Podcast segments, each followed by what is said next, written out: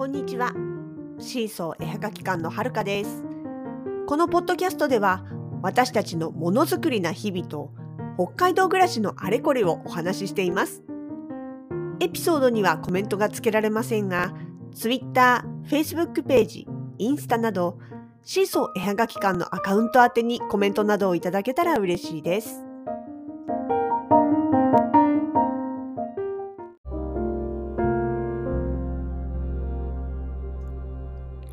2021年8月の16日。うーん、本当はこの話は8月15日の日付のうちにしようと思っていたのですが、えー、ダメですね。最近ちょっと、はい、えー、録音する前に力尽きて寝てしまいました。反省しております。っていうわけで1日ずれましたが、えー、終戦記念日の次の日ということでずっとね気になってることがあるんです。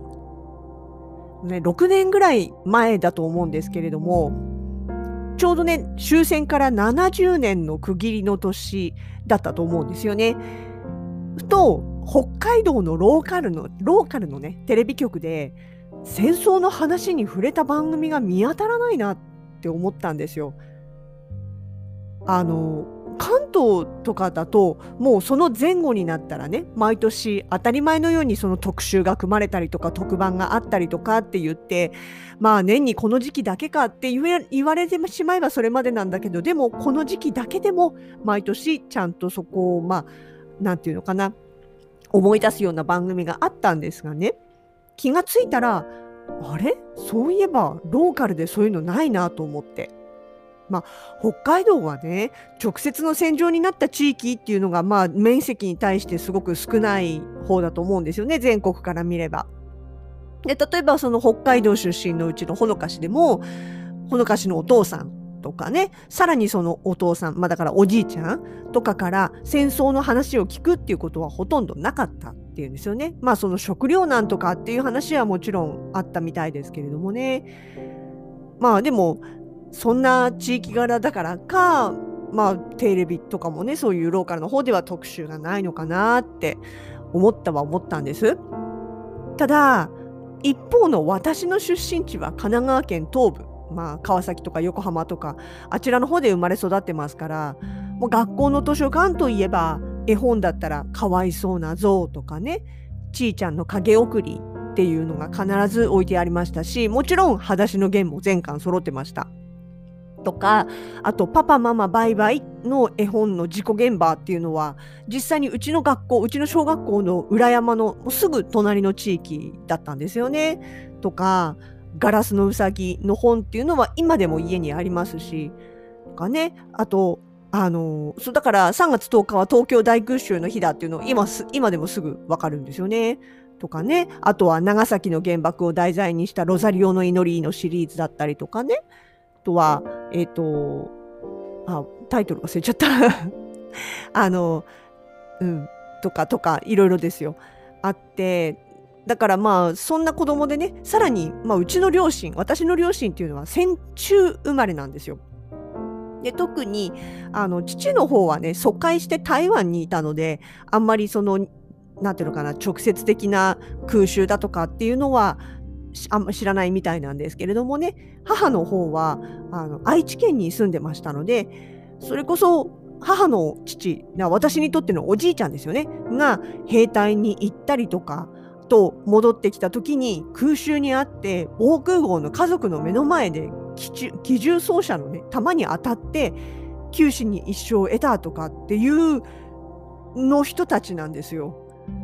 実際そうそう、あのー、そっちのね母方の方のばあちゃんが亡くなった時に、まあ、じいちゃんはもっと先に亡くなってたんでばあちゃんが亡くなっていよいよその家の整理をしますってなった時にねあの日本軍の時の制服っていうんですか？出てきたりとか手帳とかね軍隊手帳が出てきたり赤紙が出てきたりっていうのを実物実際に見ました。っていうまあそういうところで育ってるんですよね。で当然あの母自体はねもちろんあの戦中の生まれなんで戦争のこと自体は記憶がないんですけどもねそれこそ1歳2歳0歳、1歳、2歳とかなんでね。けど、その戦後の厳しかった時代っていうのはもう自分自身の経験としてあるわけなんですよ。とかね、あとはまあ戦時中のことはもちろんご両親、私のじいちゃんばあちゃんから何度も聞かされてますから、もちろんよく知っていると。そういう時代の人なわけですね。だから私自身もね小学校でその歴史っていうのを初めて習った時にねあの歴史じゃない政治の政治の方で習ったのか要は日本国憲法の話になって日本は戦争をしないって誓ったそれを憲法に誓ったっていうようなことを聞いた時にねあーってあのねじいちゃんばあちゃんとかあとはあの小説や絵本に出てくるようなあんな怖い戦争っていうものを私たちはもうそんな思いをしなくて済む時代に生まれたんだなってあ本当に良かったなって子供心に思ったんです。まあもちろんね、ことはそう簡単じゃないってことは今ならわかりますけど、あくまで小学生の時のね、あの、感想ですから。そう。ね、そういうまあ環境で育った私としては、まあ、北海道出身というふうになる自分の子供っていうのがね、あの第二次世界大戦っていうのを教科書の中の知識だけで終わってしまうことにやっぱりちょっとなんか危機感っていうのを感じたんですよね。だからせめて私の母、まあ、子供にとってはバーバですけどもバーバが生きてるうちにバーバの口から語られるバーバの体験っていうのをせめて子供に聞かせたいなと思ったんですよ。でそれはできれば動画として収録しといて後からね何度も聞けるようにしたいなっていうふうに思ったんですよ。その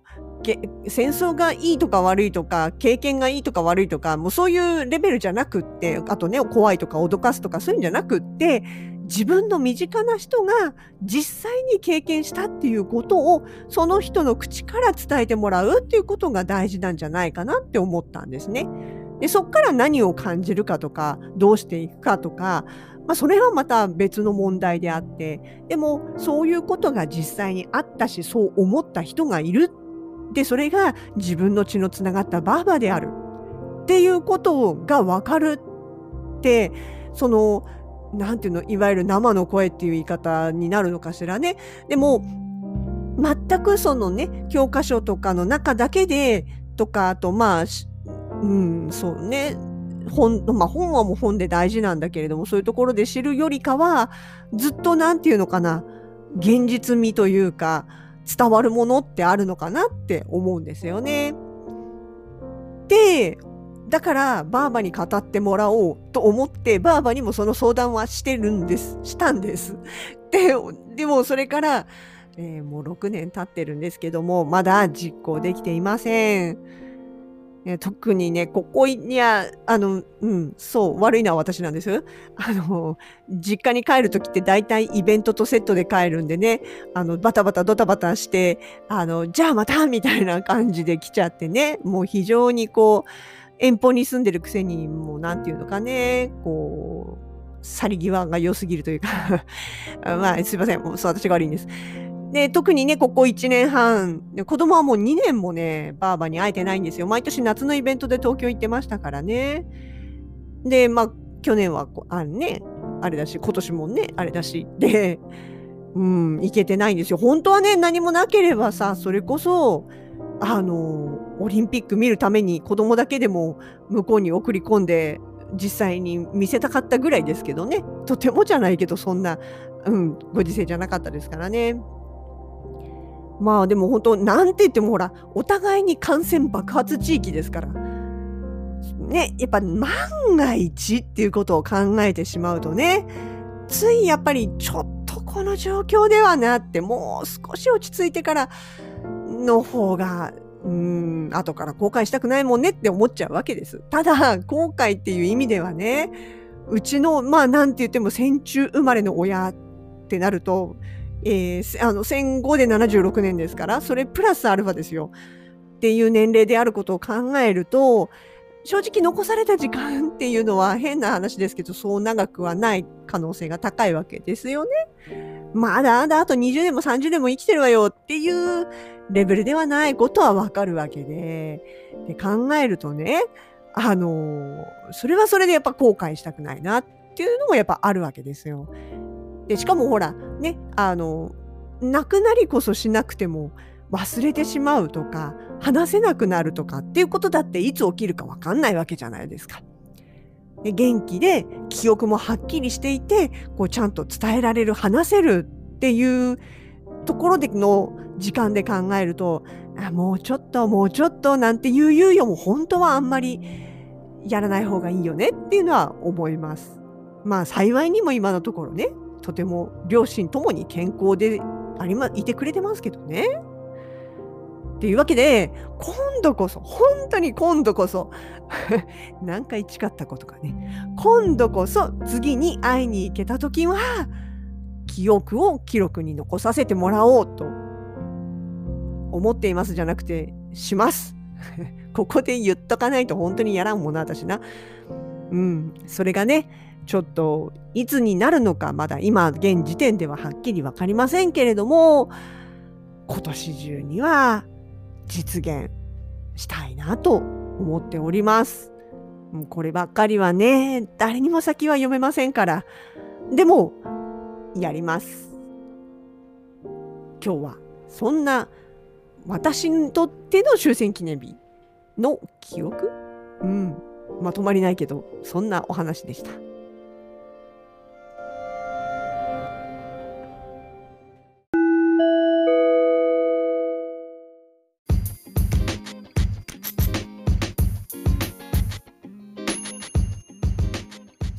絵はがき館直近のイベント出店情報です。8月の21日土曜日こちらはちょっと変わったワークショップです。ものづくりではなく体と声を使ったストレス解消メソッドのワークショップの講師役をやらせていただきます。場所は札幌市中央区北1条西19丁目1の10にあります。札幌子ども専門学校様にて行います。